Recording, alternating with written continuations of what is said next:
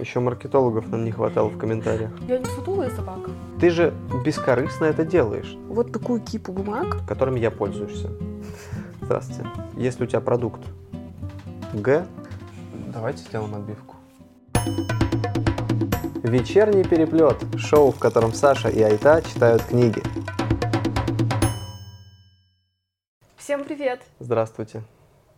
Пятый выпуск у нас, да, уже? Да, Это как это называется? Почти юбилей? мини-юбилей. Мини-юбилей. Полуюбилей. С чем мы вас и поздравляем. Скорее нас. Никто не смотрит, типа, поэтому. Ну, в общем, мы сегодня читаем опять две книги, невероятно. А, первая Давай я возьму, ты же мне Наоборот, советовала, да, да. эту оранжевую свою, эту. а, Первая книга, это которую я посоветовала Саше. Да, коммуникация на раз, два, три, Игорь Писарский. А вторая книга — это книга, которую мы выбрали из комментариев. Она называется «Бредовая работа». Автор Дэвид Гребер. Да, так что спасибо большое Маше Бондаренко за то, что предложила нам эту книгу. Книга замечательная. Сегодня будем много говорить о работе и, и в этой части, и в этой части. А Маше мы дарим две книги из прошлого выпуска. Я уже начинаю путаться, так много книг у нас. Держи. Маш, Это две классные книги. Ты научишься читать и прочитаешь потрясающее произведение. ты научишься читать. Звучит не очень уважительно по отношению к Маше. А, В любом случае, спасибо большое за комментарии. Друзья, напоминаю, что вы можете порекомендовать нам книги, которые мы потом прочитаем и про которые расскажем. Да. Ну что, поехали? Я предлагаю начать с маленькой книги, да? А ну потом да. перейти к Ну, более- она в целом попроще, да, и Да, да. логично с нее начать. А, Это книга о нашей с тобой профессии, профессии коммуникатора. А, Опишешь ее одним предложением? Да, я теперь стал готовиться, да, я теперь кажд- о каждую книгу я пытаюсь вот в одном предложении что-то сказать. Про Писарского я написал так. Книга о том, что такое профессия коммуникатора от начала 20 века до сегодняшнего дня и даже с заглядыванием в будущее. Мгм. Согласна? Да, но я бы дала немножко другое определение. Есть у тебя? Да. Давай. А, Это книга от пиарщика о том, как классно и приятно быть пиарщиком. Да, удовольствие там на первом месте, мне кажется, от Мгм, профессии. мгм, мгм. Смотрю, у тебя много закладок. А, Да, я... Оранжевых. Цвет книги. Э, На самом деле у меня просто не было других, и у меня был вопрос, почему ты используешь разноцветные закладки, но мы позже обсудим. А у меня тут э, цитаты достаточно смешные.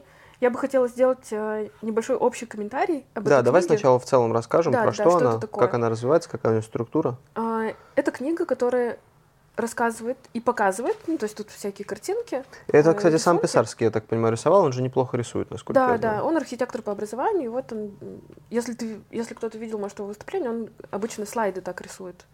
Давай с самого начала начнем. Кто такой Игорь Писарский? А, ты, Игорь ты лучше всех Писарский? знаешь.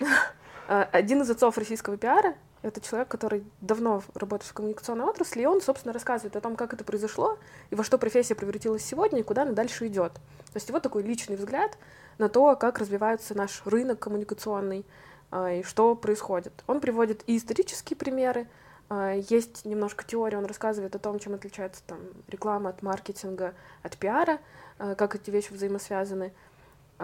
Много показывает кейсов, в основном, конечно, кейсов Рима, ну, по большей части. Логично. Логично, да. То есть, если бы кто-то, э, человек из другого агентства писал книгу, были бы кейсы другого агентства. Вот. И такие рассуждения, которые в целом показывают его позицию. И мне кажется, что эта книга выглядит как просто разговор с Игорем Писарским. То есть э, тут нет какой-то фундаментальной теории или каких-то открытий или чего-то такого. Да, и есть- еще важно, что он сразу говорит в начале книги, что эту книгу он написал во время пандемии, то есть у него высвоб- Мгм. высвободилось какое-то количество времени, и он решил его потратить на вот такое полезное дело.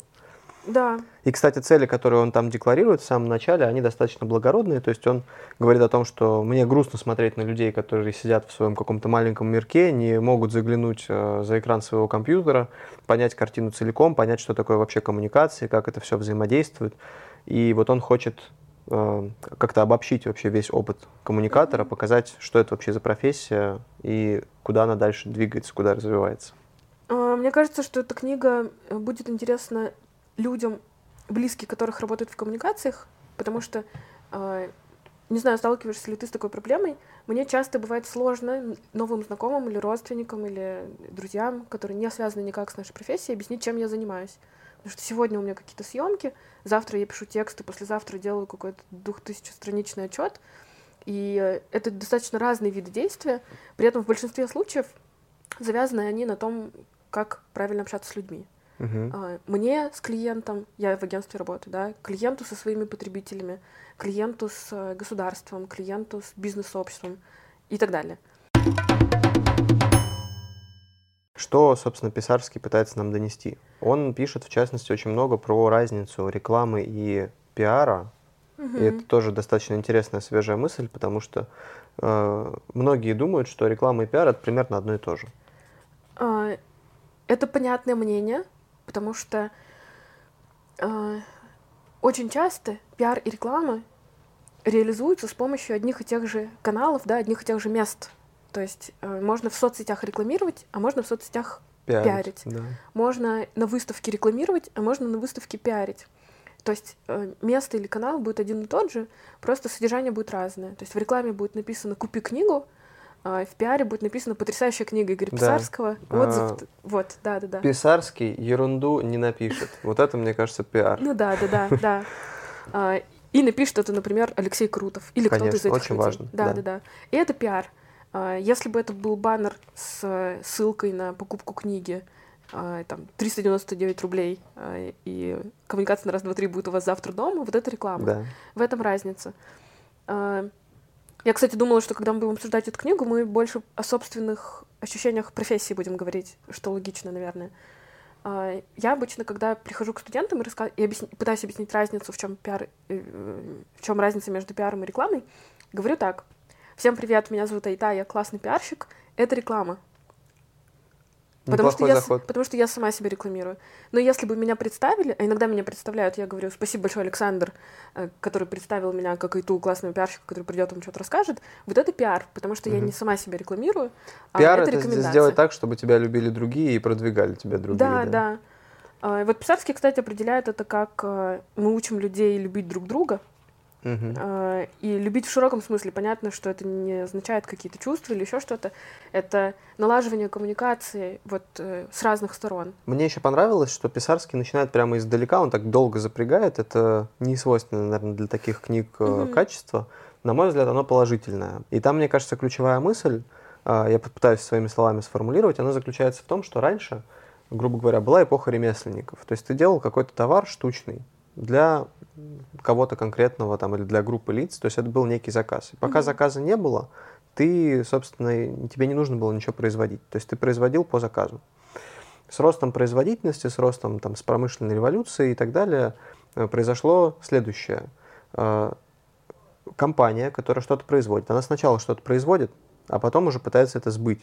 И, соответственно, реклама и там коммуникация это вообще способ а, сбыть продукцию, которая уже существует. То есть Мгм. принципиально поменялся, поменялась модель взаимодействия рынка и потребителя. И нам нужно как бы убедить теперь потребителя, что ему нужен этот товар. И, собственно, Мгм. вся задача коммуникации, она именно в этом. Мгм. Такая рекурсия в этой книге наблюдается. То есть книга про маркетинг, и она написана ну, в таких лучших традициях маркетинга. То есть ты только открыл, и вот тебе там э, параллель с вальсом, потому что это название коммуникация на раз, два, три. Собственно, Писарский это про- проводит там аналогию с вальсом, где есть раз, два, три, и он структуру книги, по сути, строит на трехшаговой такой системе. А, Там раз глава маленькая, там глава 2, глава 3, вот такая у него Мгм. структура, незатейливая. И за счет этого ее легко воспринимать. Мы польстим немножко Писарскому и скажем, что архитектура книги, он же архитектор Да, по да, да. образованию, она выдержана очень неплохо. Что мне не очень понравилось, так это то, что напоминание о том, что Рим играет очень активное, вообще активную роль в развитии рынка пиара, Мгм. коммуникаций, оно иногда слишком назойливое, на мой взгляд. Я не критикую здесь содержание, не критикую саму мысль о том, что ты гордишься своей работой, это прекрасно, это даже хорошо. Но это было, с одной стороны, как бы и не смешно сделано, как-то не очень остроумно, с другой стороны, и не слишком серьезно. То есть это где-то посередине было. То есть был такой момент, когда Писарский, допустим, говорит, ве- основные вехи в развитии коммуникационного рынка. И там идет там э, первая Первый печатная реклама, первый пресс-релиз, там 1984 год, э, первый ролик коммерческий Apple, и дальше 1993 год, основание агентства Рим. Ну, вот Ну, это, это кстати, юмор. комично. Это комично, но То есть понятно, что он несерьезно. и это кажется, комично что для нас с тобой. Понимаешь? Потому что мы как бы мы знаем его, там, грубо Мгм. говоря, мы знаем Рим хорошо. Ну, мне Человеку, кажется, который что- вообще прочитал, А. там, решил прочитать книгу про коммуникации, ему будет от этого не смешно, мне кажется. Ты думаешь? Мне кажется, да. Мне кажется, просто вообще в этой книге нет ничего серьезного. Ну, учитывая ее название Да, на раз, два, три, да, да, да. то есть это такой вот подход. Это, как это называется? Короче, это будто бы совокупность э, сборник записей в Фейсбуке.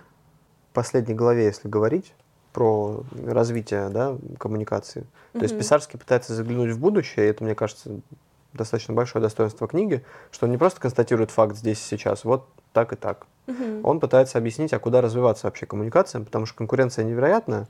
И Писарский, как хороший бизнесмен, он, естественно, задумывается о том, а что делать дальше. Мгм.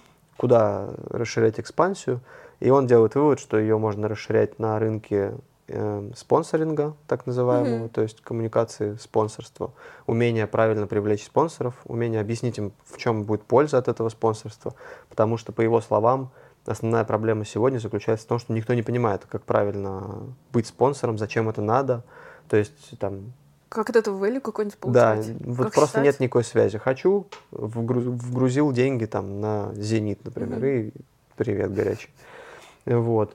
И в конце книги есть достаточно хорошая, хороший кейс. Я его тут целиком так выписал, он достаточно большой получился. Но я своими словами, наверное, не буду, лучше прочитаю, потому что боюсь что-то потерять. В 2018 году в России был зарегистрирован патент интеллектуальной телевикторины IQ TV Club. В чем ее суть? Рекламистам известна проблема запинга. Она заключается в том, что рейтинг телепередачи всегда выше рейтинга рекламного блока. Рекламодатели отнюдь не идиоты, они хотят платить только за реальную аудиторию зрителей, просматривающих их рекламу. Как удержать людей у телевизоров во время трансляции рекламы?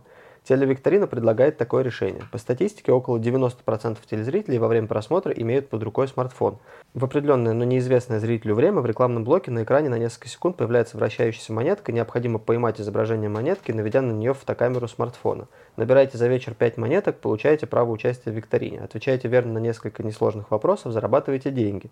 На счет победителям поступают реально заработанные призовые от 2 до 150 тысяч рублей. Понятно, что такая мотивация должна удержать зрителя у телевизора во время демонстрации рекламы. Кто платит за это удовольствие рекламодателя, кто получает деньги зрители, просто за то, что они смотрят рекламу. Вот замечательный такой пример э, заглядывания в будущее. Действительно, возможно, нам Мгм. будут платить, зрителям будут платить за то, чтобы они просмотр посмотрели рекламу. Да. Ну, это уже происходит, по сути, на диджитальном рынке, да, Ну то есть да, да. понятно, что рекламодатель платит за размещение, но, но чтобы еще ты свое время уделил ценное за это платить, это Мгм. очень интересный такой поворот. А, знаешь, на, по-моему, на премьере и на ТНТ в прошлом году появилась такая штука, что ты можешь смотреть их контент, если ты посмотришь рекламу и потом пройдешь тест по итогам этой рекламы. То есть, Мгм. если ты неправильно ответил, о чем была реклама, то тебе не дают доступ к контенту. Или покупай платную подписку. А так она будет бесплатная, да? А так она будет бесплатная. Ну, ты должен внимательно посмотреть рекламу вот и ответить еще на вопросы. точно да, такой же, по сути, самое. пример, да. Мгм. Интересно. А еще вот хотел обсудить с тобой момент один, когда Писарский пишет... Про агентство Интериум. О, да, господи. Можно не обсуждать? Сестренка там какая-то или как-то что-то такое было? Не стыдно было тебе? У агентства Рим появилась сестренка. Диджитальные. Ой, Молодые креативные ребята. Я когда это прочитала, поняла, что э, у Писарского впечатление об интериуме пятилетней давности. Ну, потому Ну что мне да. 31. А тебя до сих пор воспринимают как маленькую сестренку. Да, да. Ну, по крайней мере, будет один родственник, которому ты можешь посоветовать книгу. Какой? Ну, братик, видимо, А. Рим. Со всеми его сотрудниками, судя по всему. человек. Да. Собственно, пока вы не сформулируете производителю свой запрос, процесс производства запущен не будет. И ваши отношения с производителем опосредуют уже не товар, его на момент заказа еще не существует. А что? Процесс коммуникации. Значит, тот, кто предложит наиболее удобную, дружелюбную, интуитивно понятную коммуникацию потребителю, тот и победит в конкурентной схватке. На современном рынке выигрывают не те, кто лучше производит, а те, кто лучше коммуницирует. Я бы предложил вот об этом, ну не то чтобы поспорить, а ты как Порассуждать. думаешь? Ты как думаешь? Вот я попытался примерить это на тех там брендах, услугах, Которыми я пользуешься. Которыми я пользуешься. Здравствуйте. Э, И мне показалось, что это не всегда и не совсем так работает. Но иногда работает. Безусловно, да. Безусловно, в эпоху потребления ты, в принципе, потребляешь гораздо больше, чем, тем, чем тебе нужно.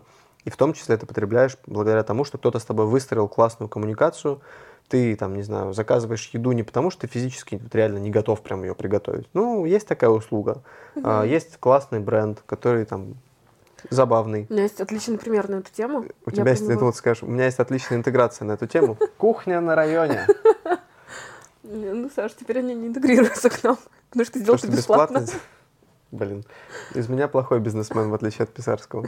В общем, я делала заказ э, еды достаточно много на новоселье. А я заказывала гиросы. Они опоздали. Ну, то есть доставка приехала поздно, была плохая погода. Мне было, конечно, жаль курьера. И, но в целом ничего страшного не произошло, потому что гости тоже опоздали, и не было такого, что гости пришли такие, где еда? Ну, то есть все были готовы подождать доставку, с этим все было в порядке. А, я сказала об этом курьеру и оператору по телефону, когда они мне звонили, извиняться и предупредить о том, что она будет перенесена. Но вместе с доставкой они привезли мне э, бутылку оливкового масла, где была открытка, подписанная от руки, с извинениями. То есть это потрясающий пример. Я потом писала им в Инстаграме, что типа спасибо, ребят. А, я все понимаю, что в такую погоду, ну, типа, не, это не только ваша вина, там, и вот это все. Я сама свинья, да. Заказала кучу еды в такую погоду. Захейтили, да, тебя еще. Да, да, да. Вот, и, но после этого я уже несколько раз заказывала там еду, выбирая из нескольких разных э, точек, потому что ну, классные отношения, они мне звонили, они мне писали, они мне дарили подарки. Хорошо, а тебе задерживали эту еду в последующем? Другие разы нет. То есть это был действительно единичный да, кейс? Да, да. Ну, согласись, что если бы ее тебе задерживали постоянно и присылали бы при этом Конечно. бутылку оливкового масла с открыткой, ну, да. вряд ли бы ты заказывала в этой ну, компании. Да, да. Вот я об этом. Обратил внимание, например, э, покупая ибо бессмысленно, прокомментировал подобный продукт один из экспертов по брендингу. Это э, про дорогие покупки, типа мяч, Тифани или Шанель. Где ты за бренд премиум платишь, да? Да, вот да, это да. как да, раз тоже ты... интересно, этот goodwill, который... Да, да, да. Это, вот. по сути, прибавка к э, реальной стоимости продукта, то есть... Значительная. Э, такой термин goodwill или вот бренд премия по-другому, он заключается в том, э, если вычесть из э, фактической стоимости компании стоимость э, рыночных активов, то получится вот этот вот бренд премия. То есть то, что мы платим как наценку за то, что бренд крутой. А, и пример, мы в каком-то выпуске, по-моему, уже говорили об этом, о стоимости обручального кольца, что это была, типа, одна из первых рекламных кампаний. Вот да. в 40-х годах прошлого года э, производитель э, ювелирных изделий столкнулся с проблемой, что, ну, не очень много людей покупают их ювелирные изделия. Бриллианты, да? Бриллианты, там бриллианты, про бриллианты да, было. да, да. И они провели масштабную рекламную кампанию, и тогда, был придуман, тогда было придумано правило, которое до сих пор обсуждается и многими используется, что обручальное кольцо должно стоить три зарплаты. А, там, по-моему, про помолвочное, да, было Помолвочное, кольцо? помолвочное, То есть ты да, когда да, даришь да. Когда делаешь помолвочное предложение, кольцо, оно должно да. быть ну, сильно дороже, чем твоя зарплата, да. чтобы показать типа силу своих чувств. Но на самом деле от рекламной кампании нет никакой традиции. Да. А, но это же потрясающий Это кейс. прекрасно, да, да. Я то не знал, мне, мне тоже было забавно очень прочитать. А еще ты посмеялась, когда там был пример, э, который Писарский приводит со своих собеседований, где он задает секретаршам да, да. задачку прямо из книги вот «Удовольствие от X», а, что, что будет, если сначала прибавить к стоимости зажигалки там 10%, а потом Мгм. отнять от этой стоимости 10%. И, ну, понятно, что если ты говоришь то же самое, то ты не принят. Ну, еще, я так понимаю, дело в том, что не все говорили даже то же самое. Многие вообще затруднялись дать ответ на этот Ну да. вопрос. Нужно быть активным, интересующимся, вовлекающимся, интересным просто человеком. И самое главное, это профессия только для тех, кто готов от этого получать удовольствие. То есть я, например, получаю удовольствие от знакомств, от общения с людьми, от того, что я сегодня читаю про тяжелую промышленность и погружаюсь в эту тему, а завтра про авиастроение, а послезавтра про йогурт. Э, Мне это приятно. Я знаю, что ну, это не всем подходит. Кто-то не хочет э, переключаться и Да. прыгать с темы на тему. Да. Но если тебе это приятно, то это подходящая профессия. Ну, надо сказать, что Писарский пишет и о другом типе, собственно, работы коммуникатором. Мы с тобой, как люди из агентства, да, мы больше... Мгм. Это наша профессиональная обязанность, наша профдеформация быть любопытным, постоянно открывать для себя какие-то новые сферы, новые рынки и погружаться в это. Причем очень быстро, что Мгм. самое интересное, потому что тебе нужно там, наладить мосты с клиентом. Для этого тебе На первой нужно обязательно встрече. понять э, вообще про да. что и что ты можешь предложить как коммуникатор. А, Прям противоположно работа в- на стороне компании, потому что она вглубь достаточно сильно уходит в понимание, Мгм. в понимание процессов конкретно в этой сфере. Но при этом ты можешь там проработать 10 лет и совершенно не быть образованным во всех других сферах. И а, отличная, кстати, цитата на эту тему. То время, которое сотрудник агентства тратит на подготовку предложений, презентацию клиентам, переговоры и встречи, сотрудник коммуникационного департамента ну, у компании расходует на внутрикорпоративные интриги и вечную борьбу за выделение бюджета. Мне сложно сказать, на что лучше потратить свою молодую жизнь. Вот это Смешно. это смешно, это хорошо. Ой, вот еще хорошая цитата. Лучшее определение адекватности встреченное мной таково. Это умение делать ровно две вещи. Вовремя молчать и вовремя говорить. А, Вот эта цитата вообще очень э, показательна для книги. А, Вот это очень простая фраза, а, которая на самом деле говорит мало о профессии, много о человеке, который э, пишет книгу. Безусловно. То есть он просто рассказывает о своем подходе к жизни, о своем к ней отношении. И поскольку у него есть профессия, в том числе это касается профессии. Да, да, согласен. Я даже вот на, на своей практике пару раз попробовал это качество применить. Ну, во второй его части, безусловно, вовремя молчать. То есть мы же, как коммуникаторы, мы часто думаем ложно, что надо вот везде влезть, надо все обязательно всем объяснить и как бы взять напором. И Мгм. вот, значит, не нужно стесняться, нас учат, там нужно всегда. Но Проактивным быть. замечаешь, да, что иногда, особенно когда людей много где-то в коммуникации присутствует, ты понимаешь, что это превращается в фильм «Гараж», там все начинают что-то ругаться, и я такой, не, я лучше подожду немножко, пока все остынут. В свое время знакомый писатель поведал мне байку о том, по какому критерию в Союзе советских писателей отличали книгу от брошюры. Думаю, ты тоже обратил внимание на Да. этот кусок. Ее ставили на стол вертикально. Стоит книга, падает брошюра. Давай проверим. Но это нечестно. Это брошюра. Ну-ка, Это брошюра. это У- У книга. Гребера книга. Ну, это, кстати, достаточно справедливо. Да, да. Это правда такая некая брошюра, Она которая- небольшого объема. меня, кстати, получилось. ну, Понимаешь, в моих руках это книга, а в твоих это брошюра. Мы немножко усложняем. Ну что, оценки? Да.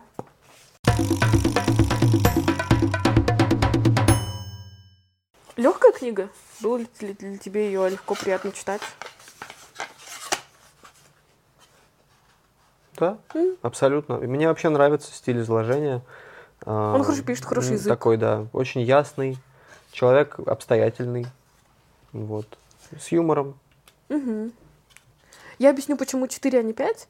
Потому что, э, честно говоря, я ждала большего. Э, Ты, ты ожидала большего чего? я- Больше я, легкости? ждала больше, больше, либо чтобы она была более развлекательной, либо чтобы она была более смешной. Ну, то есть, Я понял тебя, да. вот в плане именно подачи материала. Да, да, да. Ну, могу отчасти согласиться, да. Какой второй критерий? Содержание, польза. А.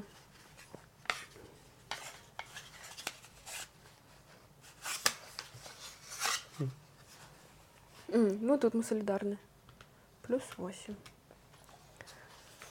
Ну что, И 100 порекомендуешь человек агентства Рим, которым ты порекомендовала бы это. Они уже прочитали? Кстати, очень многие мои знакомые прочитали, и Да? твои, я думаю, тоже. Ну, как минимум, вот эти все люди. Не, ну там редактура и... Нет, это люди, которые получили книгу до... Слушайте, ну здесь же читать на самом деле это, это Там нос, да. да. Простите, Игорь, ну тут как бы... Это же Ну, не, то есть не и- Джеймс Джойс. Слушай, я бы я ставлю 5, потому что а, вот я вначале сказала, что эта книга будет хорошо, опять в примере моей мамы, но мне сложно было маме объяснить долгое время, чем я конкретно занимаюсь. Я часто сталкиваюсь с э, непониманием моей профессии. То есть ты вместо того, чтобы объяснять, ты будешь им просто, вот Нет, вам, ну, пожалуйста. понятно, что теперь уже моя мама понимает, чем я занимаюсь. А если она еще и наш Время. выпуск посмотрит, который мы А смонтируем потом еще и прочитает книгу, ну, то есть это вообще будет перфект. Она будет сама тебе объяснять. Айта, ты не тем занимаешься. Так, а ты что, где твоя оценка? А, Да нет, нет, я, наверное, 4 поставлю. то есть ты знаешь 4 четырех человек. Ну, по твоей, да, математической формуле. Так, делим на На 6. Очень приличная оценка. Приличная оценка. Приличная вообще. Да. Лучше Пелевина. Лучше, э, Четыре и лучше. Конрада. Прости, Я Саш. думаю, что нас захейтят окончательно за, это- за эти рейтинги. От нас донат пишется. Да.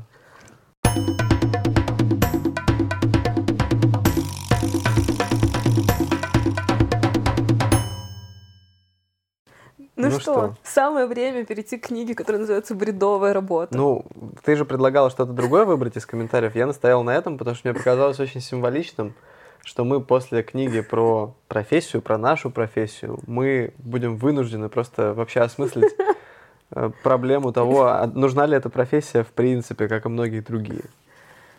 Давай, одним предложением сначала я, потом ты. Да, давай. Анархист рассуждает о том, что если твоя работа не приносит удовольствия тебе, не приносит пользы другим, является бредовой. Да. Наверное, да, согласен. У меня было так записано.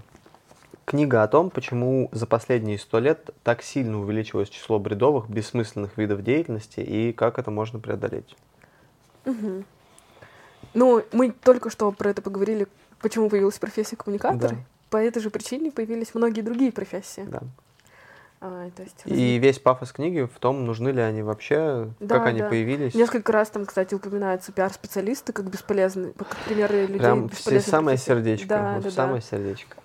Причем сравниваются э, пиар-специалисты там с лоббистами, которые выставляются какими-то ужасными людьми. Давай, это мы сейчас, мы сейчас опять с критики начинаем. Давай по порядку. Это не А, критика, это описание. Ну, ты так уже чувствуется уже по tone of voice. Еще одно, еще один термин новых времен. Вот здесь появится расшифровка. Tone of voice. А, С самого начала давай пойдем. Дэвид Гребер, английский Антрополог, антрополог, ученый, да, публицист. экономист. А, Он в 2003 году написал В статью... 2013. В 2013? Да. Точно? Сто процентов. В 2013 году а, написал статью, которая вызвала ажиотаж. Потому что как раз... э, И он приводит на самом начале книги ту версию Практически, статьи, да, полностью, да. Это эссе, которое было написано для достаточно провокационного такого современного журнала «Страйк», Мгм. в котором в основном такие радикальные всякие политические проблемы обсуждаются, там феминизм, сексизм, экономика современная, финансы и все такое. И вот он там написал эссе, которое называлось «О феномене бредовой работы». А, где он написал основные виды бредовой работы. Сформулировал во- вообще, сформ- что это такое. Вообще поднял вопрос и Да. проблему бредовой работы. а, После чего получил волну откликов, перепечаток, критики, вопросов и так далее. А, Понял, видимо, что ему нужно заняться этим вопросом. Да. а, Написал несколько твитов на эту тему и стал собирать истории людей, которые сталкиваются с бредовой работой, работают на бредовой работе или дают бредовую работу. А что такое бредовая работа? Есть, э, собственно, емкое достаточно определение, которое Гребер формулирует в несколько фраз. Бредовая работа – это настолько бессмысленная, ненужная или вредная оплачиваемая форма занятости, что даже сам работник не может оправдать ее существование, хотя в силу условий найма он чувствует необходимость притворяться, что это не так. То есть, это, с одной стороны, бессмысленная форма занятости, то есть это занятие, а, которое, если его там убрать вообще из формулы нашей Ничего не жизнедеятельности, изменится. ничего не изменится. То есть там мир не рухнет, там денег меньше не станет в мире, производительность не упадет и так далее. Это, а, с другой стороны, постоянная форма занятости, оплачиваемая. Поэтому он пишет, что там каких-нибудь там мафиози или там киллеров не, Не совсем считать, корректно да-да-да. да, считать Мгм. б- бредовой работой. Это все-таки такая не, не работа скорее, да, это некое просто занятие. И с третьей стороны, это работа, которая, как правило, приносит огромный уровень стресса человеку и нашему обществу в целом, потому что таких видов работ э, наплодилось огромное множество. Мы не можем открыто об этом разговаривать, потому что мы боимся, естественно, что будут какие-то последствия. Поэтому мы еще и вынуждены притворяться, что мы что-то делаем, а это самое сложное. А, какие виды бредовой работы существуют по Греберу? Я там, да, Да, тоже их да. выписал. Шестерки. А, Это люди, которые существуют, это подчиненные, это младшие позиции, люди, которые существуют для того, чтобы начальник убедился в своей важности и Да. значимости. Чем больше шестерок, тем больше компания, тем прекраснее. А, Головорезы — это рекламисты, менеджеры колл-центров, это те, кто навязывают потребление товаров, Ненужных э, совершенно. ненужных. Э, Мы сейчас, наверное, поговорим о, о большем количестве примеров, что это не только реклама и не Конечно, только колл-центры, э, но это люди, которые способствуют тому, чтобы родить искусственный спрос. Да. Костыльщики — это э, этот термин, наверное, с IT связан, да, э, это люди, которые делают костыли и заставляют работать то, что работать не должно, или там, Да. не, не работать То есть изначально, грубо говоря, система таким образом разработана, что в ней есть какие-то изъяны. И вместо того, чтобы ее поправить, Переделать. переделать Мгм. по-настоящему. Просто нанимают людей различных, которые как-то эти дырки закрывают. Там, кстати, по-моему, цитата у меня приводится прекрасная. Как если бы домовладелец, обнаружив протечку в крыше, не стал бы нанимать кровельщика, а подставил бы под дыру тазик и нанял бы на полную ставку человека. Вполне логичное решение, могу я тебе сказать. Как человек, который сделал 100 плюс проектов, иногда это работает. Ну да, потому что у нас, в общем-то, вся профессия претендует на звание бредовой. Да-да, поэтому у нас там шестерки, головорезы, костыльщики, ну welcome. Сплошь и рядом вообще. Галочники выполняют работу просто для галочки, для того, чтобы компания могла заявить о том, что такая работа выполняется. Яркий пример комиссии по расследованию чего бы то ни было, я бы привела пример э, тендерных комитетов или отделов. Какие-то вот, да, То есть, э, непонятные. ну, то есть это люди, которые целыми днями перебирают бумаги, э, заставляют других людей переписывать эти бумаги по 10 раз. Ну, то есть Какие-то согласования бесконечные, Да, какие-то да, да. визы. Вот это Да, вот да, да. типичный пример галочников. надсмотрщики. Это противоположность шестерок, то есть Это с тобой. начальники, плюс генераторы бреда. Ну, грубо говоря, да, надсмотрщик, он придумывает какие-то ненужные занятия, чтобы занять других людей, тех же самых шестерок и, и всех остальных. То есть это такие смежные должности. Это, Первые это карьерный рост шестерки. Да, да, да, да. Вот, получается такая картина. Значит, э, почему это все вообще произошло? Э, Как говорит Гребер, еще в 1930 или 30-х годах Джон Мейнард Кейнс, знаменитый английский экономист, э, он высказал мысль о том, что к концу века 20-го наши технологии достигнут такого прогресса, уровня, что мы сможем спокойно, совершенно без ущерба для человечества, перейти на 15-часовую рабочую неделю. То есть производительность будет очень высокая, людей будет больше, их как бы не обязательно будет так занимать, они будут свободнее, машины будут делать эту работу, меньшее число людей будет обслуживать эти машины, и все будут счастливы. А, Самое главное, что это правда. То есть э, так и получилось. Действительно, технологии достигли невероятных высот. Они позволяют нам сейчас там очень сильно упростить нашу жизнь. Однако мы все равно работаем 40, а то и 50 часов в неделю. Почему так происходит? Потому что, говорит Гребер, общество поступило следующим образом. А, Количество населения в мире увеличилось. Технологии вроде нам позволяют не работать.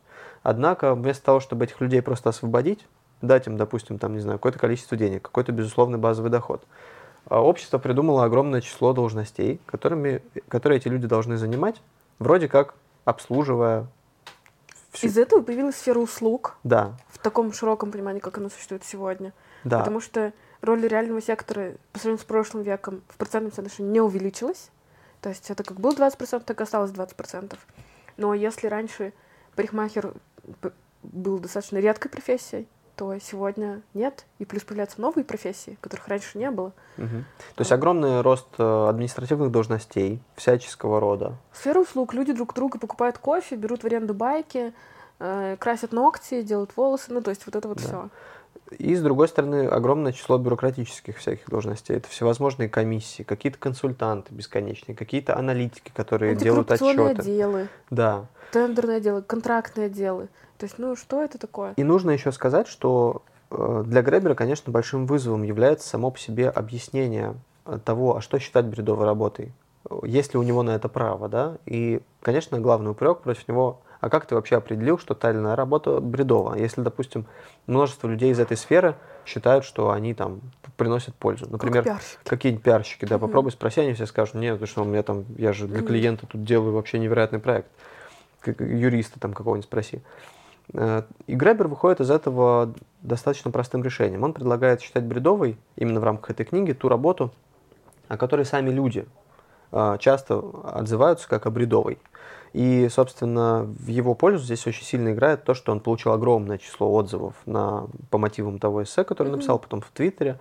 Он с этими людьми стал общаться э, и выяснил, что есть действительно большие проблемы в разных секторах. э, Проблема того, что колоссальное число людей, они занимаются, по сути, ничем. И они ощущают эту бесполезность своего труда. То есть их главный стресс, их главная проблема, почему они ему вообще стали писать?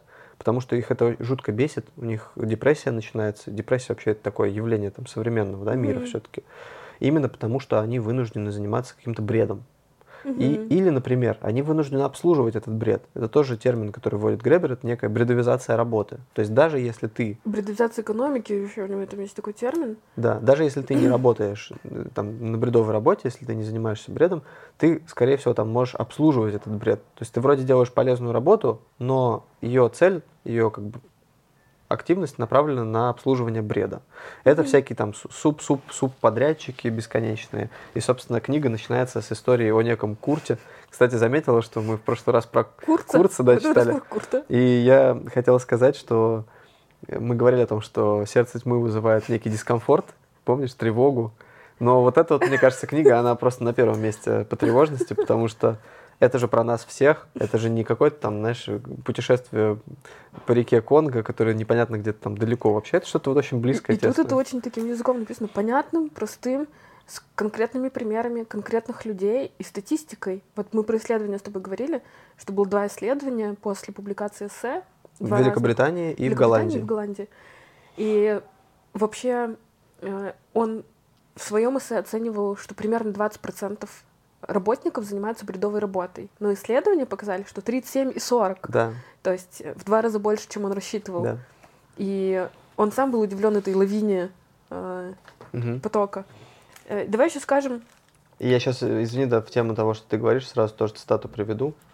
Э, про про уровень бреда, про уровень бредовых mm-hmm. работ, про процент. Если 37% рабочих мест это бред, а 37% из оставшихся 63 заняты их обслуживанием, то выходит, что чуть больше 50% всего труда находится в секторе бреда в широком смысле этого слова.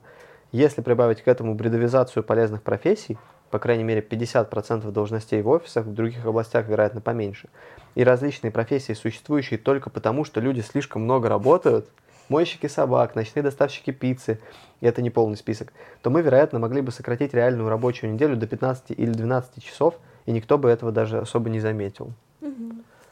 То есть это То такой Например, ком я бы работала снежный. меньше и стала сама себе готовить еду. Вот мы, да, мы с тобой обсуждали как раз, да? Про доставку, про гиросы. А, еще хотела поднять тему про бредовую работу и плохую работу. Да, дерьмовую, как да, переводит. Да, да. Это, как правило, дерьмовая, полезная работа. Дерьмовая — это полезная работа, правильная, нужная обществу, нужная людям, но низкооплачиваемая и неуважаемая. То есть это уборщики, санитары, сиделки, э, мусорщики и да, так далее. Да. Чем э, бесполезнее твоя работа, тем больше вероятность того, что ты за нее будешь хорошие деньги получать. И тем больше вероятность, что ты э, будешь принижать людей, у которых есть смысл в работе. Да. То есть никто не уважает медсестер или уборщиц не потому, что они делают ненужную работу, да. а потому что мы, офисные сотрудники, завидуем им, что они делают что-то важное и полезное, да. потому что если уборщица не будет убираться, э, мы не сможем там работать. Да, он приводит в пример несколько различного вида забастовок. С одной да, стороны, да, там да. банковских служащих, и, собственно, ничего не произошло, да, за, mm-hmm. за то время, пока они бастовали. А когда, допустим, там сотрудники транспорта забастовали, за два дня город просто там пошел в одно место и, и все. Да, да. А, очень интересно. Он, конечно, пон- понятно, что нет этой связи напрямую, что я ненавижу э, людей, у которых более осмысленная работа, чем у меня, и поэтому я не уважаю медсестер. Конечно, нет.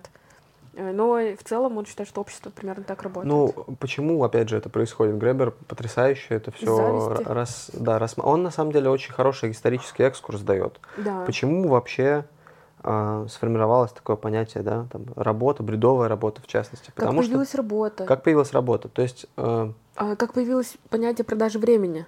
Да, вот Гре- Гребер пишет о том, что м, работа, если так грубо говоря, да, это некая противоположность игре процессу, в котором мы как бы получаем удовольствие, процессу, который является самоцелью, он абсолютно свободен. Ты хочешь — поиграл, хочешь — закончил.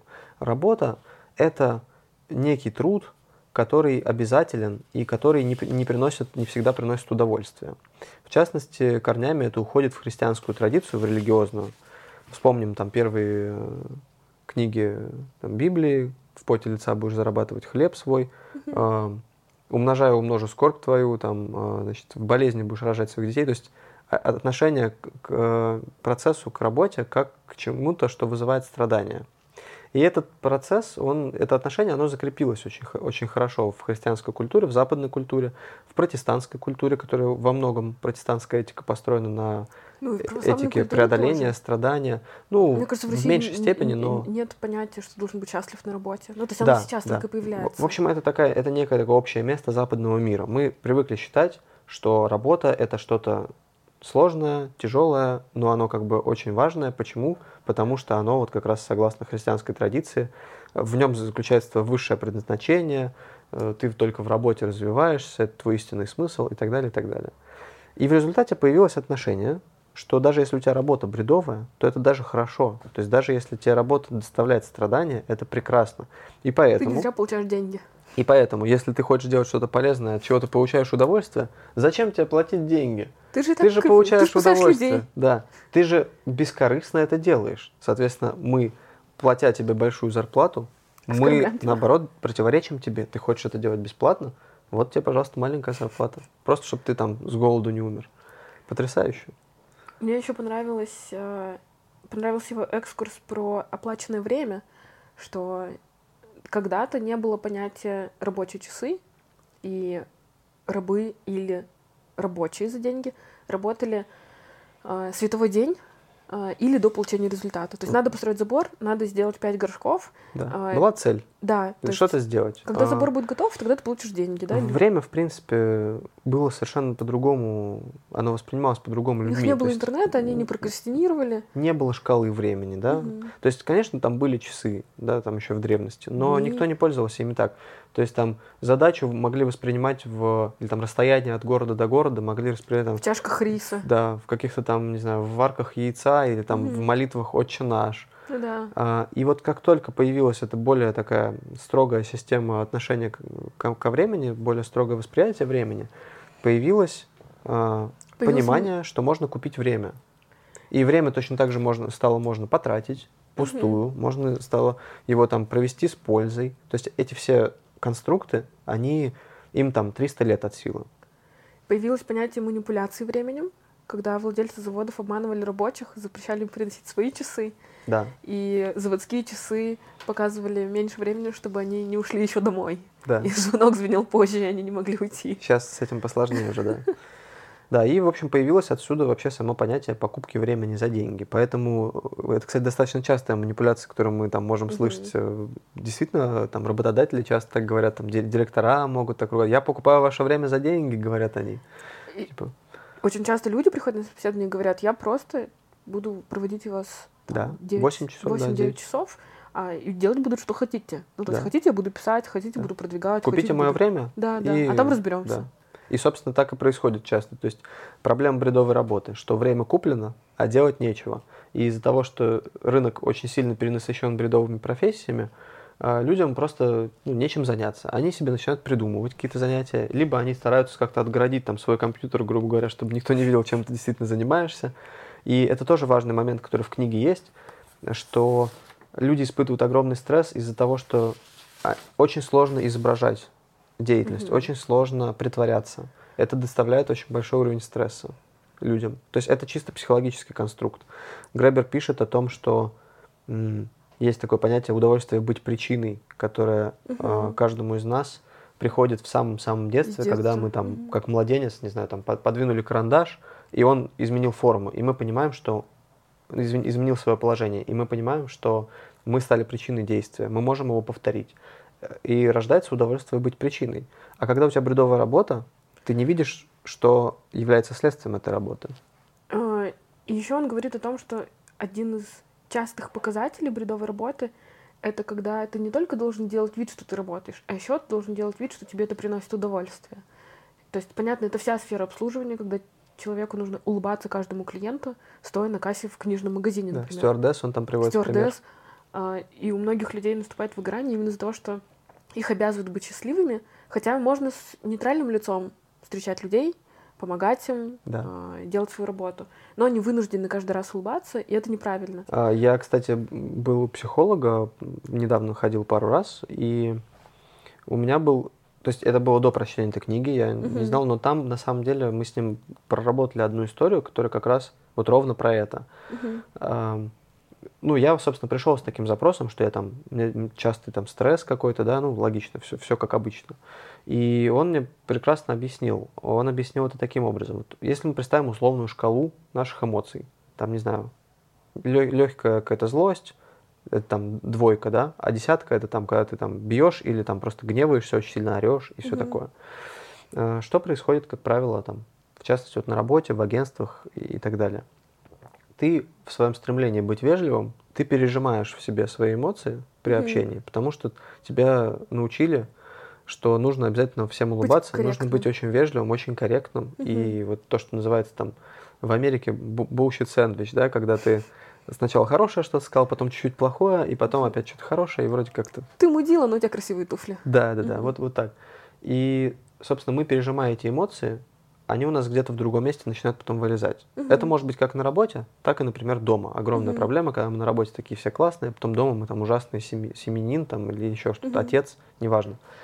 И, собственно, я это распознал, на самом деле, как свою проблему. То есть я mm-hmm. периодически с клиентами, особенно со сложными, я очень себя сдержанно веду. То есть я стараюсь всегда как-то спокойно ко Но всему относиться. Но я сам по себе не очень спокойный человек. Mm. Я достаточно такой человек вспыльчивый. Меня многое раздражает. И если я об этом не могу сказать честно, то mm. я в себе это коплю. И потом это в других сферах жизни может выливаться. Mm. Это большая проблема. Как ты все это пережила вообще? Как ты пережила вообще эту книгу? Ну, честно. Она мне очень понравилась.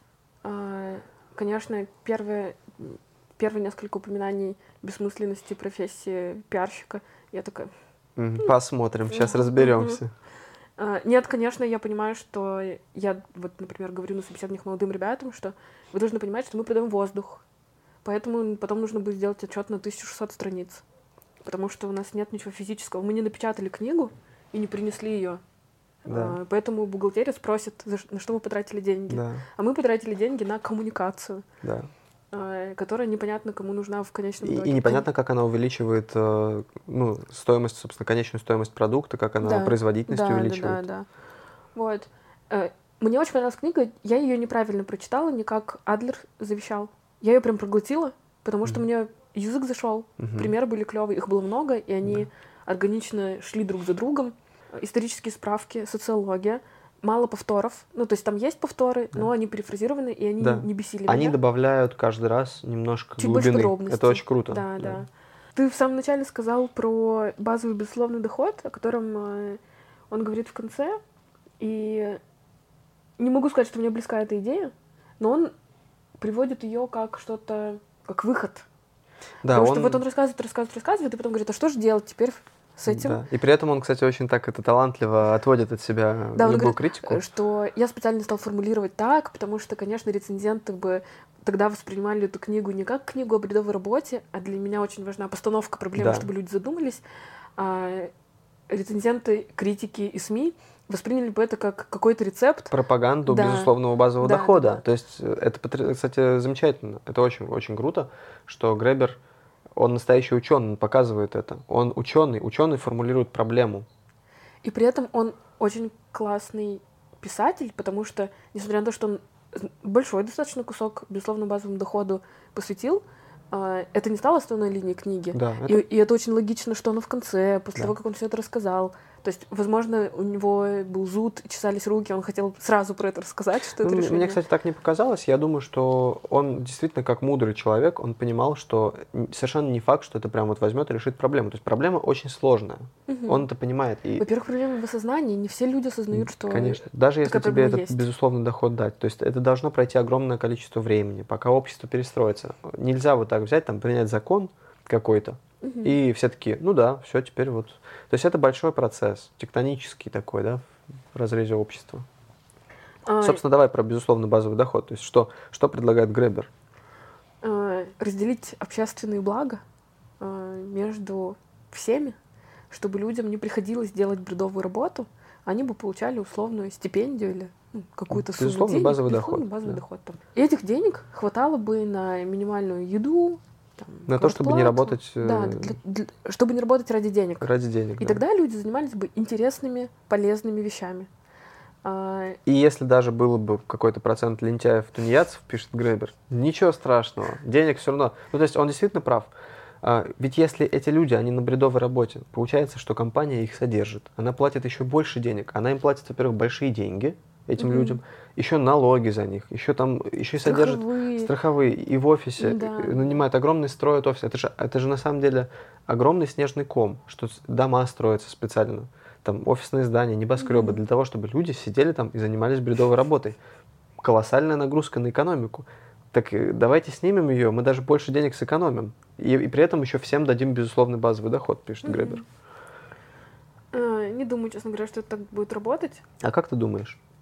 Вот чисто Ну, по... думаю, что это Понятно, что мы с тобой не экономисты. Я думаю, что это вообще не произойдет.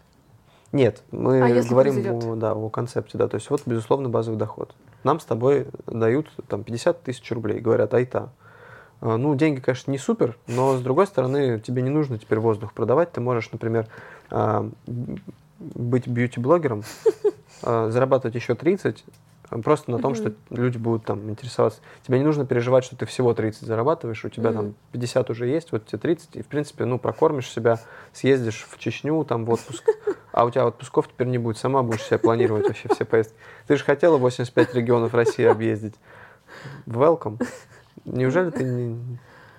А, Я недавно, необременительной книге, у меня был разговор с подругой на эту тему, что бы мы делали, если бы не приходилось зарабатывать деньги. А, Я поняла, что я бы делала примерно то же самое, а, может быть, немножко в другом ключе. Ну, Может, какой-нибудь общественной работой бы занималась, ну, в да, отрасли. так, собственно, это Гребер говорит. То есть э, люди бы стали больше интересоваться жизнью общества, у них, стало, у Мгм. них появилось бы время. То есть вот на своем примере грубо. У меня сейчас происходит тут э, в Лефортово, в моем знаменитом районе, разные всякие общественные тут прения, у меня тут платные парковки вводят, сейчас все начинают это все обсуждать. Э, На фоне этого все другие проблемы тоже вскрываются, потому что люди, в принципе, больше вовлечены. У нас тут, э, я живу в обычном старом доме, советском, не в э, новостройке. Для новостроек идея там чатов всяких, она очень популярна, и Мгм. все эт- этим пользуются. У старых домов такого нет. Так у нас тут появились чаты, мы тут сидим, значит, общаемся. Я к Мгм. тому, что, собственно, мне хочется, в принципе, как человеку, участвовать в какой-то общественно-политической жизни не в глобальном смысле, а на уровне, допустим, своего района, на уровне своего дома. А, там, Это более правильно. это, это очень правильно. Ты, как, как Бродский говорит, там, мир, мира, вероятно, спасти уже не удастся, но отдельного человека всегда можно. Да? Это там, моя философия То жизни. есть вряд ли ты сказать. сможешь э, сменить президента России, но сменить главу управы вполне.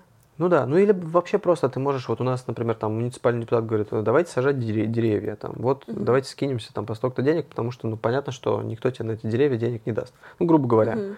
И я, в принципе, ра- ра- разумом я за, я все это поддерживаю, мне это интересно. Но у меня уже нет энергии. У меня вся энергия ушла уже, начиная от клиента. работы, на наш подкаст, на какие-то еще дела. То есть ты, ты где-то все время вот погрязаешь, у тебя, ну, человек тоже существо, у него Конечно. там есть э, количество энергии, ему нужно спать, отдыхать. Просто даже ничего не делать. Мгм. Я больше про сферу в целом думала, а, так как, ней, так как о ней рассуждал бы Гребер, что она вообще не нужна, что если бы вообще не было коммуникаций, люди бы как-нибудь бы сами Покупали что-нибудь бы бы покупали, услуги, и товары, что-нибудь бы находили. Как было раньше. да. И репутация сама бы формировалась, и соцсети сами бы велись. Про соцсети, кстати, Соцсетей бы очень- не было. Про соцсети он, кстати, очень интересно Потрясающе, говорит, да. что их популярность обусловлена как раз вот этими 40% людей, которые на работе сидят за компьютером, пялятся в него И обновляют и Facebook. обновляют Facebook. Это, Это абсолютно правда. правда. Это правда. И, и более того, опять же, к разговору об бредовизации. И появилось много людей, которые обслуживают это. То есть В том числе мы с блогеров, тобой. в том числе мы с тобой. Да. То есть мы все это делаем именно потому, что у этого есть зрители. Зрители у Мгм. этого есть потому, что у них там есть время, потому что они не заняты чем-то работа. полезным. Да, Например, да. простите, мы сейчас как будто бы сказали, что наши зрители сидят там где-то сейчас в офисе, и им нефиг делать, они смотрят наш подкаст. Мы на самом деле тоже относимся к категории бредовой работы, потому что мы не производим никакой ценности от того, что кто-то узнает про твоего клиента, ну, допустим, твой клиент это какие-нибудь блестки, да, от того, что каждый житель России благодаря твоей работе узнает, что есть такие блестки, их можно купить, и они пригодны для подушек, для украшений, Для еще для чего-то, для да. подкастов. Они нужнее не станут. Они ничего не произойдет, люди не побегут покупать эти блестки. Да. Может, кто-то побежит, конечно, но очень вряд ли, и вообще. ну, Не, и это для мира в целом, типа, ну и что, ну блестки, да. Ну да, что- да. А, а в чем, собственно, общественная ценность этого всего дела? Нет? Никакой. То есть ты не производишь хлеб, например. Да. Ты его не делаешь. Даже если ты продвигаешь хлеб, ну ты же его не производишь. Да. А если хлеб вкусный и нужный, то Его и так за ним купят. придут и купят его. Да. В прошлом году все рассуждали о роли курьеров. Они же сыграли Очень важно. беспрецедентную Да, роль да, в мире, не выбирая полезную профессию. Да. Они не выбирали осознанно профессию. В основном это люди, которые были вынуждены пойти работать курьерами, потому что да, легко попасть, и там не очень много платят. И оказалось, что это самые важные люди для того, А, чтобы это общество очень забавно функционировало. в контексте книги. Да. И, конечно, даже курьер более полезная профессия, чем наш с тобой. Потому что э, курьер не применительно ко мне, например, который просто заказывает еду из-за лени. Да, тут надо А, еще да, разделять. То да, есть вот да, это да. нужно ли А- тебе, или ты заказал там на почте Просто там какую-нибудь ерунду лень. на Ну да, Алиэкспрессе. да. То есть это тоже важно. Да, но, э, не знаю, водитель поезда метро, Сама по себе механика, да, Да. профессия, она конечно, полезная. она да. полезная. Конечно, существуют проекты, ситуации, компании, в которых а, пиар очень важен. То есть, например, организация пресс-центра в горячей точке — это очень важно. Люди должны понимать, что происходит. А, И СМИ в таком контексте тоже очень важны, потому что важно понимать, что происходит. Но в большинстве случаев, к сожалению, нет. Да, то есть Гребер же не говорит о том, что сама сфера СМИ или Да, сама сфера да. там, пиара или да- даже юристы, да, там, Мгм. которых он постоянно там чехвостит, Консультанты. почем зря, Да. она совсем не нужна. Проблема просто в том, что э, Концентрация их, их слишком выше. дофига. Ну да. То есть и, и там есть юрист, как он пишет и приводит историю, есть у него там 9 помощников. И вот эти Мгм. 9 помощников, они объединяются в своей ненависти к своей Они- работе они и- и, и к нему, да. Именно потому, что вот они зачем-то там галочники, шестерки, неважно. Э, Сам юрист, может быть, полезные, полезные вещи делает, но как бы это просто перекладывание бумажек, грубо говоря. Э, И общество просто настолько забюрократизировано, и я так понимаю, что не только у нас, практически везде. Э, Вот он приводит пример с НКО, но я знаю, что это не только в НКО происходит. Если ты хочешь получить, например, субсидию от государства или грант, или подать заявку на конкурс, или там еще что-то, и не всегда государственный, это может быть какой-то негосударственный фонд, частный, но тебе нужно пройти такие круги ада, Да. собрать такое количество документов, что тебе уже не нужен никакой ни грант, ни, ни пособие, ни субсидия, а особенно, когда это касается помощи обездоленным, Да. которые должны доказать, что они обездолены. Да, Гре- Гребер это называет это менеджериальным феодализмом. То есть, что такое феодализм? Это равномерное распределение прибыли. То есть, это, по сути, это освоение бабла. Мгм. То есть, грубо говоря, есть там какой-то грант, например, или просто инвестиционный фонд. И вместо того, чтобы взять людям и дать эти деньги, там, не знаю, одному вот Васе, другому Пете, там, компании и так Мгм. далее, придумывается огромная сложная система, э, которая именно за счет своей сложности и существует. То есть люди намеренно усложняют процесс получения этих грантов, чтобы появилась огромная структура, которая Мгм. как бы упрощает людям Мгм. информацию. То есть там прям примеры людей, которые в, это- в этой системе работают, которые описывают, какие термины они используют для того, чтобы было непонятно обычному человеку. Этот человек должен обратиться к услугам этой компании. И начинается. И вот это вот все освоение, оно происходит в таком общечеловеческом масштабе. Э, Хотел еще поговорить с тобой на тему а, причинно-следственной связи и как бы поиска виновных в этой всей модели. А, Гребер очень хорошо предвосхищает аргумент, что во всем виновато государство. Ведь э, это же государственные все процессы. Государство вмешивается в экономику, регулирует, какие-то стандарты делает, и, значит, все там бизнес должен, бедный там бизнес, э, им потакать, обслуживать их, из-за этого рост числа бредовых профессий. Ведь контраргумент, зачем же рынку вообще плодить бредовые профессии, которые не приносят ценности, если капитализм, и в этом смысл капитализма и его определения, он существует на принципах эффективности. Чем эффективнее производительность, Меньше тем лучше. тратишь, больше Зачем бизнесмену нанимать бредового сотрудника? Говорят как бы оппоненты Гребера.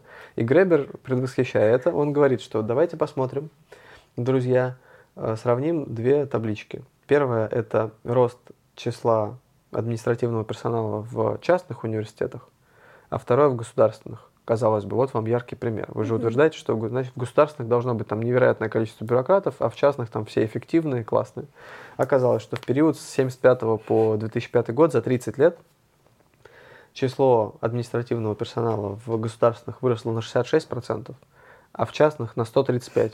То есть в два раза больше. Казалось бы, почему, да, если бизнесу это неэффективно. И вот на таких хороших примерах, именно фактических, у Гребера очень уверенная аргументация. А, потому что сотрудники, которые уже работали, тоже их профессии подвер... подверглись бредовизации. Бредовизации с течением времени подвергается любая профессия. Например, врач сто лет назад 90% времени лечил, 10% времени заполнял отчеты из... или заказывал там средства Лекарств, из аптеки. Да. А на сегодняшний день 10% он лечит, 90% он отчитывается, Анкеты пишет заполняет. планы, заполняет карты, он, он отвечает, он отвечает, он заполняет анкету. Э, как часто вам приходится заполнять анкеты? Пишет ну, Гребер, да. Ну это же это же правда трэш. Я была недавно и в городской поликлинике, и в частной, что там, что там, врач заполняет на тебя вот такую кипу бумаг вручную. При том, что самое стрёмное, что я ходила в частную на чекап, и я ходила к нескольким разным врачам.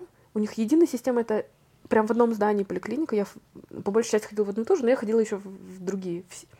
Мало того, что в сети нет единой базы, так еще и между врачами. Я только что у терапевта рассказала, сколько мне лет, сколько я вешу, какие у меня там сопутствующие заболевания, какой у меня бэкграунд, что я пришла и так далее. Проходит два часа, я иду на прием, там, не знаю, к, к хирургу, и там рассказывают то же самое, потому что у него не отображается, сколько мне лет, блин. Потому что да. я, типа, ну, то есть, что это такое? Они потратили кучу времени, это да. потому что какой-то замдиректора по стратегическому развитию, наверное, придумал это, что типа давайте будем разделим системы. Они, им нужно взять костыльщика, который да. соединит э, да. вот эти системы. Хотя их собой. можно было изначально разработать да. таким образом. Да. Ну и так далее, и так далее. Смотри, зеленые закладки – это юмор. Да, мы плавно переходим к блоку цитат. Э, зелеными закладками я отмечал остроумные особенно mm-hmm. выражения. Что розовое одно? А розовое, сейчас посмотрим. А голубое что? Голубое это все, ну то есть все, весь основной массив, то есть я это по умолчанию моя закладка, mm-hmm. дефолтная закладка назовем ее так. Прозрачная.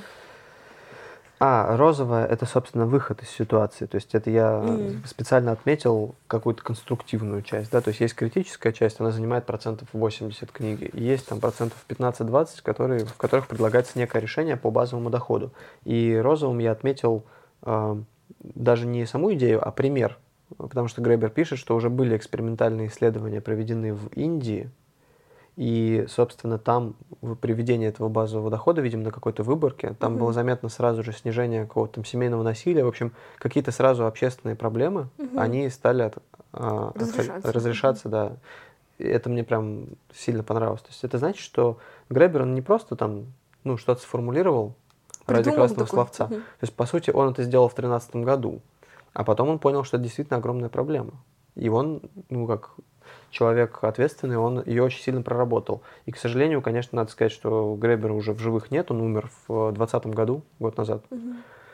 И, ну, наверное, это большая утрата, я думаю, потому что ему было 59 лет, его смерть, насколько я понял, была внезапной, и, наверное, мы лишились в его лице каких-то еще новых трудов интересных. То есть это неординарный мыслитель, конечно. Кстати, посмотрел, как выглядит обложка в оригинале. Гораздо, ну, здесь она интересная, Угу. То есть как некий да, элемент множества бреда. Но в оригинале очень интересно. Приложу фотку. Да, молодец, это схватываешь на лету. Там просто как бы метафора распятия на этой обложке. То есть mm. она такая очень тоже ироничная. Прикольно. Метафора распятия как работа, как некое да, страдание, да, бесконечное. Некоторые старомодные занятия для челяди времен феодализма существуют до сих пор. Самый очевидный пример – швейцары. В домах богачей они выполняют ту же функцию, которую в домах остальных людей, начиная с 50-х годов, выполняют домофоны. Смешно. То есть это такое очень едкое иногда что-то. Да, миллионы мелких государственных служащих и консультантов по пособиям вроде Лесли лишатся работы, но они тоже будут получать базовый доход – может быть, кто-то из них найдет себе действительно важное занятие, вроде установки солнечных батарей, как предлагает Лесли, или поиска лекарства от рака. Но ничего страшного, если они начнут создавать шумовые оркестры или посвятят себя реставрации антикварной мебели, спелеологии, переводу иероглифов майя, или решат поставить мировой рекорд по занятию сексом в преклонном возрасте. Пусть делают, что захотят. Чем бы они ни занялись, они почти наверняка будут счастливее, чем сейчас – когда наказывают безработных за то, что те поздно приходят на семинары по составлению резюме или проверяют, есть ли у бездомного удостоверение личности в трех форматах. И от того, что они обретут счастье, всем остальным тоже станет лучше. Вот весело и грустно. Мгм. Как жизнь? Ну что, Оценочки.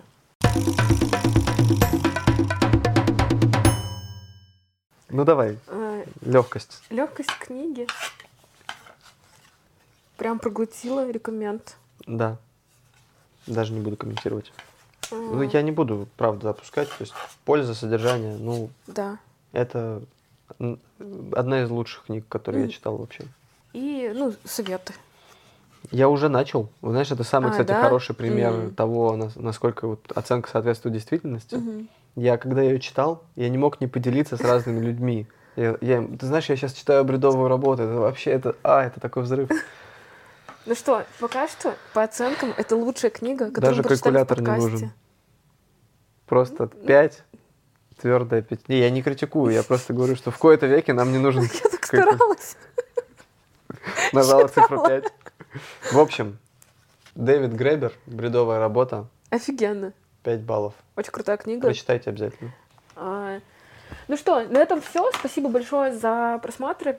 А, Пишите в комментариях, какие еще книги нам стоит прочитать. Мы обязательно это сделаем. Да, а я тебе еще советую на следующий раз книжечку. ну и Ой, себе тоже. Ой, про это я забыла. Ну я, давай. я сразу так замерла, вспоминаю, у тебя, у тебя уже фантомные боли от Зыгоря. Такая, «Ух, там же 900 страниц, наверное.